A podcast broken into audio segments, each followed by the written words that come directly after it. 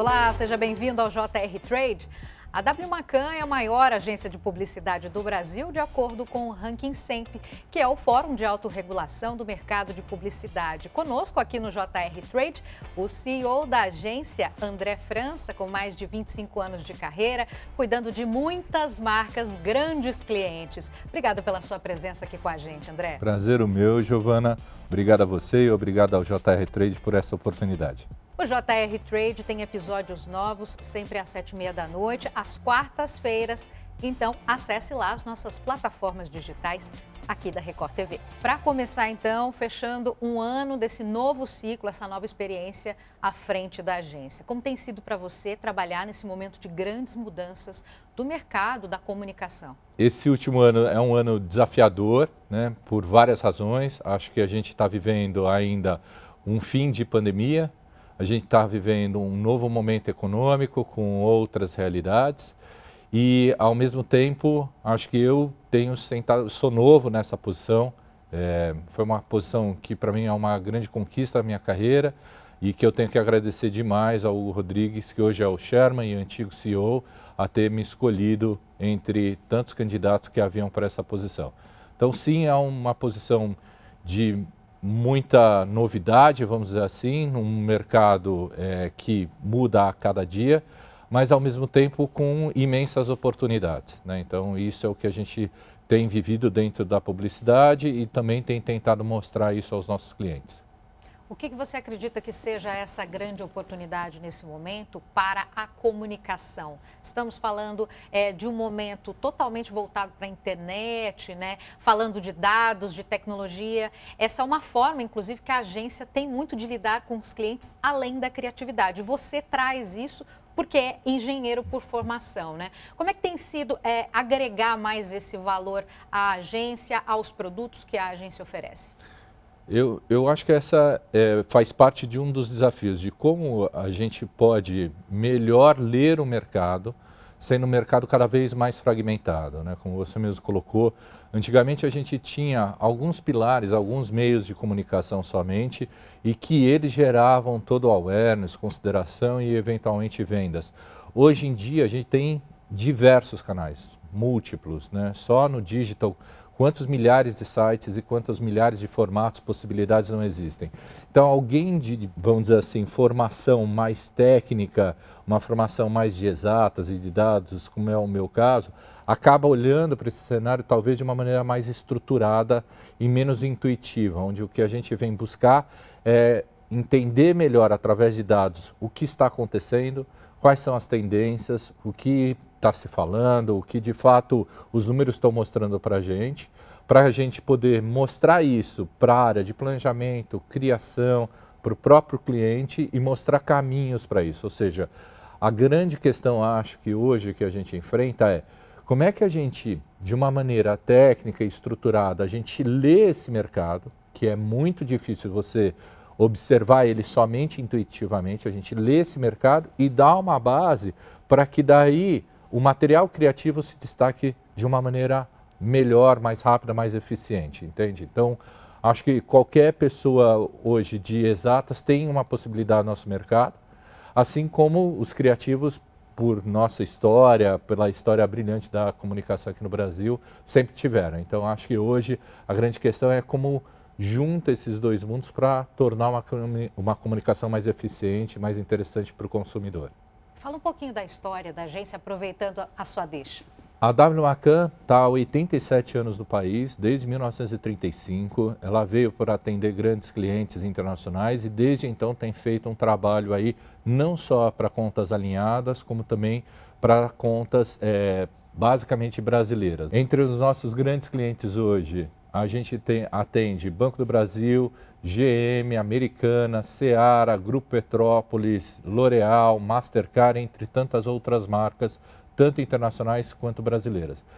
A gente oferece uma gama de produtos hoje que vão desde comunicação tradicional, que a gente fala, ou seja, posicionamento de marca, planejamento, cri material criativo mesmo, conteúdo, social, até mesmo é, questões mais estruturantes, como é a formação e criação de databases, é, modelos econométricos, dashboards, datavis e assim por diante. Ou seja, mais uma vez tentando equilibrar, não equilibrar, mas juntar dois mundos que é o mundo esse da ciência, onde a gente tenta cada vez mais enxergar através de dados e tecnologia o que está acontecendo ao nosso redor e inclusive mensurando resultados, até o lado criativo mais tradicional da publicidade.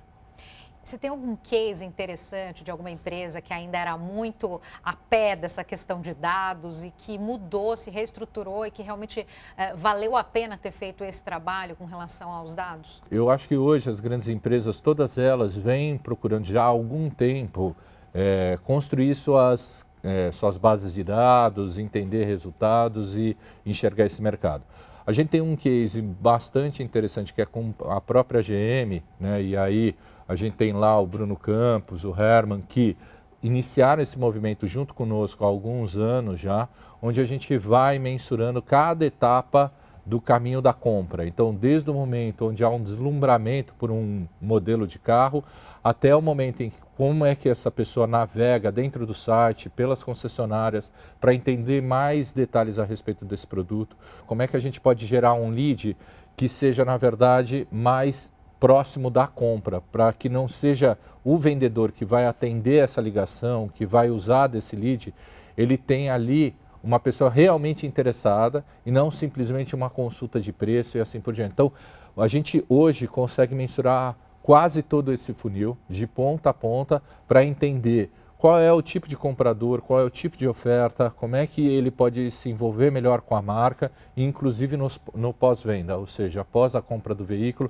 como é que a gente pode estar presente na vida desse consumidor e, eventualmente, realizar uma futura compra. Então, esse é um dos clientes que, para nós, tem tido aí um olhar transversal para dados, atuando em todas as partes do funil. Bacana. E você foi jurado em 2019 em Cannes. Como é que foi essa sua experiência? Ah, é uma experiência muito, muito enriquecedora, onde a gente troca com grandes cabeças do mundo inteiro, né, com grandes personalidades aí do mundo inteiro, julgando trabalhos.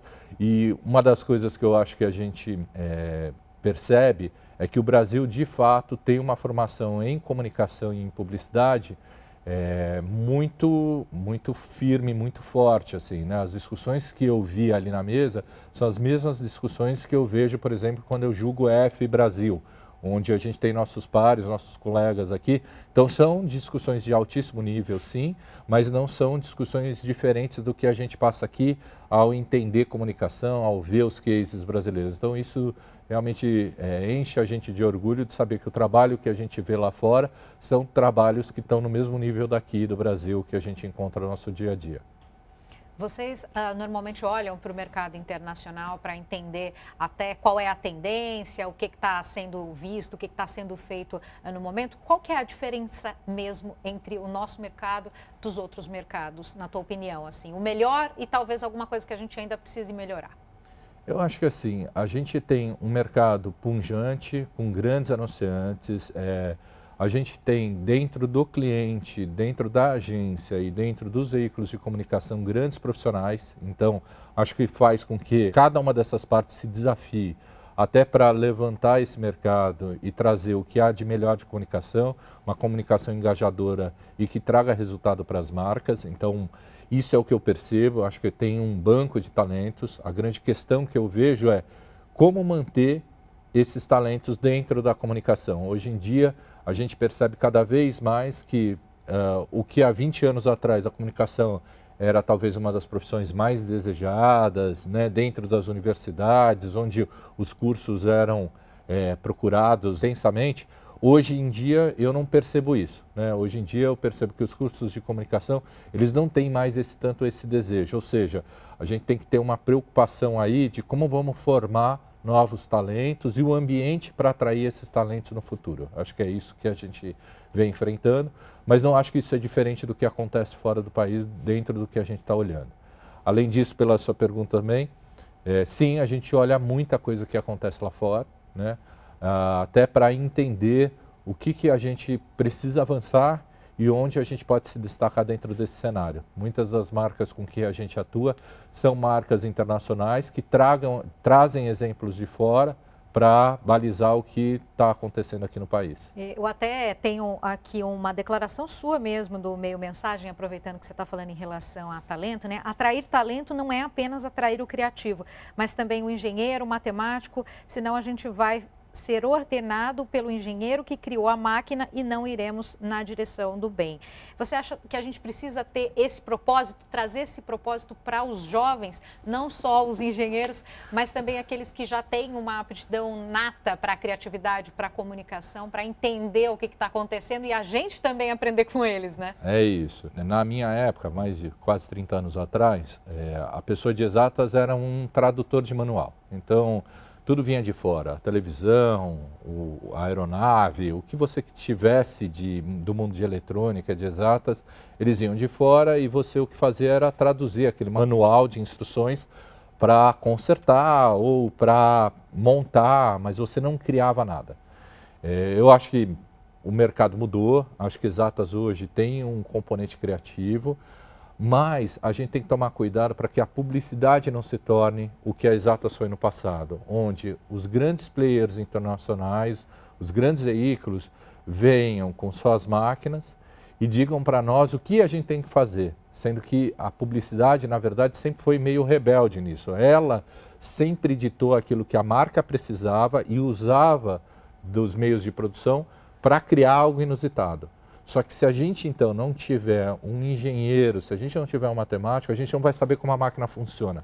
Daí como quebrar? Como se rebelar contra isso? Né? Como verificar que, por exemplo, o resultado que estão te dizendo não é o resultado real e concreto que a gente observa dentro da empresa. É só um resultado que é um KPI, um Key Performance Index, uma coisa intermediária.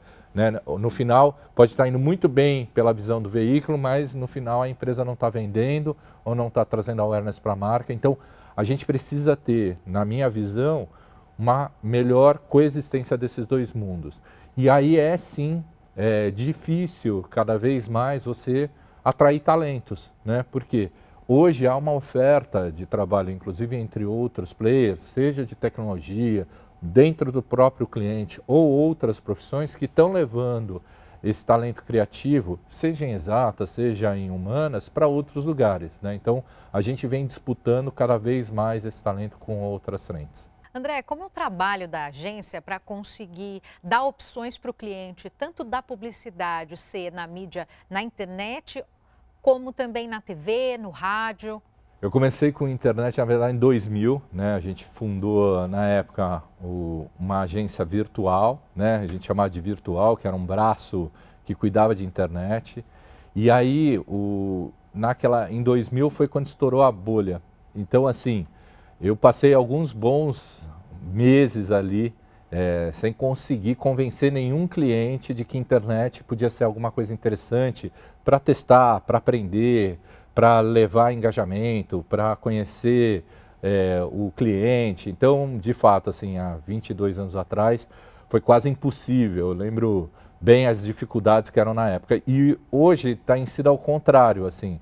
Eu sinto que há um pêndulo muito grande para o digital. Muitos clientes migraram boa parte da sua verba para o digital, abandonando os veículos de massa e também agora é, sentindo a falta de ter uma construção de cobertura mais rápida, de ter um material, um conteúdo, às vezes, é, já feito diretamente para a marca, de ter um conteúdo que tenha ali uma mediação, como é o caso, por exemplo, de uma, de uma entrevista como essa, onde você tem ali a mediação, você tem um editorial, você tem ali um pensamento. Então, muitos clientes hoje estão voltando para o mundo offline, que você vi, falou, né? Então, é, um exemplo disso é Americanas, onde a gente vem fazendo um trabalho aí já há quatro anos, né?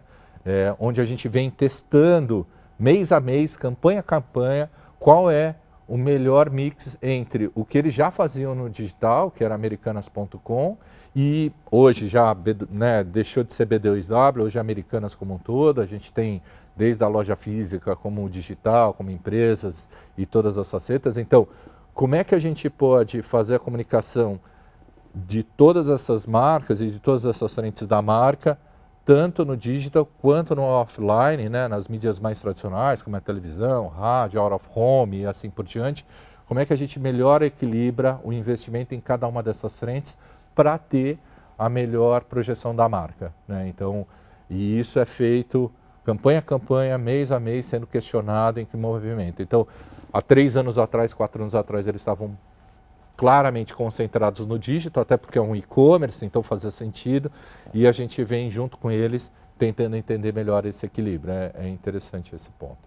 André, falar de metaverso, que eu acho que é algo que é diferente, né? Ainda está sendo experimentado e como é que está sendo para vocês? Olha, o metaverso é, é um ambiente que a gente acredita, sim, que no futuro deva ter um espaço grande dentro da vida, do nosso, do nosso dia a dia, mas como você falou, ainda é experimental. Né? A promessa do, do metaverso é você conseguir viver uma vida inteira dentro do digital, numa única plataforma, sem que você tenha que logar e deslogar de diferentes lugares. Né? Então, hoje em dia, se você tiver uma plataforma, você tem que simplesmente sair dela, digitar um novo site e entrar em outro lugar.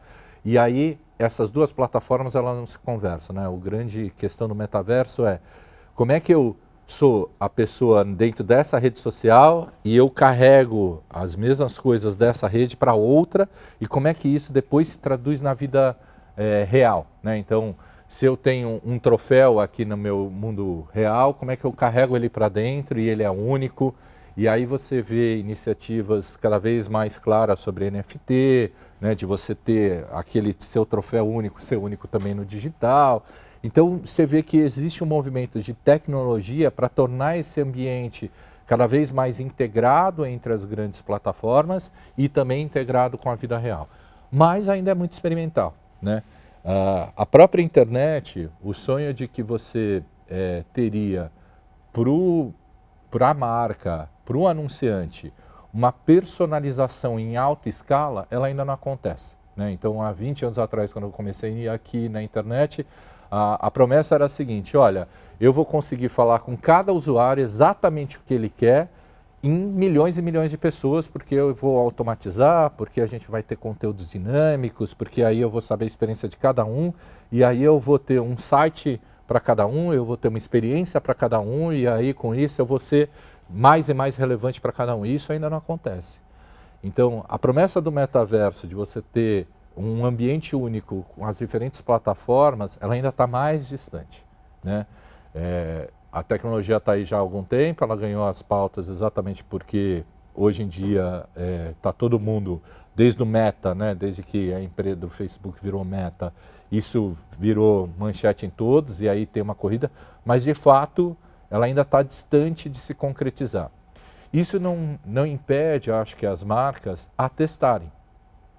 Separarem uma pequena fração aí das suas verbas para de fato testarem novas tecnologias. Isso é uma coisa que eu acredito e eu é, incentivo, porque é só assim que a gente vai conseguir se preparar para o momento em que de fato a gente tiver a plataforma ou a gente tiver a tecnologia ali já punjante. Ou seja, graças a uma experiência prévia, ainda que pequena, mas uma experiência prévia de como é que a gente tem que se preparar para esse momento. E o único jeito de fazer isso não é estudando, é realizando. Então, acho que vale sim sempre é, reservar uma parte da verba para aplicar no metaverso e entender ali o que, quais são as possibilidades, o que, pode ser criado, o que, que engaja, o que, que não engaja, o que faz sentido para aquela marca, para aquele produto. Você acha que as marcas precisam cada vez mais ter essa, essa ligação com o ISD? Você acha que é importante elas terem relevância para o consumidor? Essa questão do ESG, na verdade, ela é uma questão que já não faz nem mais sentido se sim ou se não né, ela é uma questão crucial. A grande que, a, a pergunta é dentro do ESG o que faz sentido para a marca apoiar, né? Quais são os pilares que dentro da natureza do negócio da marca faz sentido ela apoiar?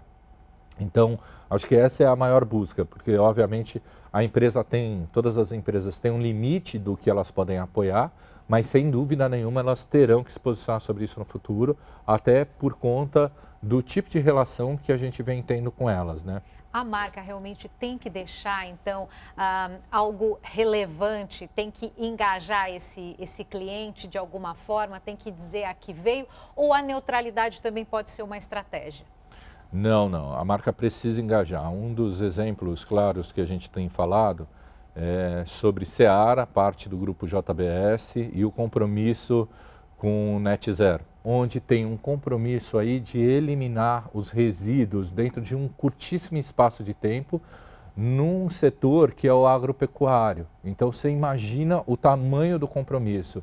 E ela está fazendo isso porque acredita e porque também é demandada. Então, assim, hoje não é simplesmente porque a gente gosta, é porque realmente as pessoas que estão por trás da companhia entendem que isso é um legado que todas as empresas têm que deixar. E no caso da JBS tem um compromisso aí assinado para um, um futuro muito breve de a gente ter eliminação de resíduos zero. Como é que você vê a publicidade daqui para frente a médio e a longo prazo? Existe um movimento estrutural onde, as, é, onde cada agência, na verdade, está se remodelando. Né? Então, Hoje a gente não tem mais só um tipo de agência, que é aquela agência full service tradicional, que fala de planejamento, que fala de criação. Nós mesmos lá da W Macan estamos falando cada vez mais de dados, estamos falando cada vez mais de tecnologia, né? tudo isso pensando no resultado do cliente. É, e dentro desse ecossistema vem surgindo outros modelos, né? como é, por exemplo, cada vez mais in-houses. Essas in-houses são tanto modelos de performance quanto modelos de conteúdo, onde você tem equipes dentro do próprio cliente para essas disciplinas.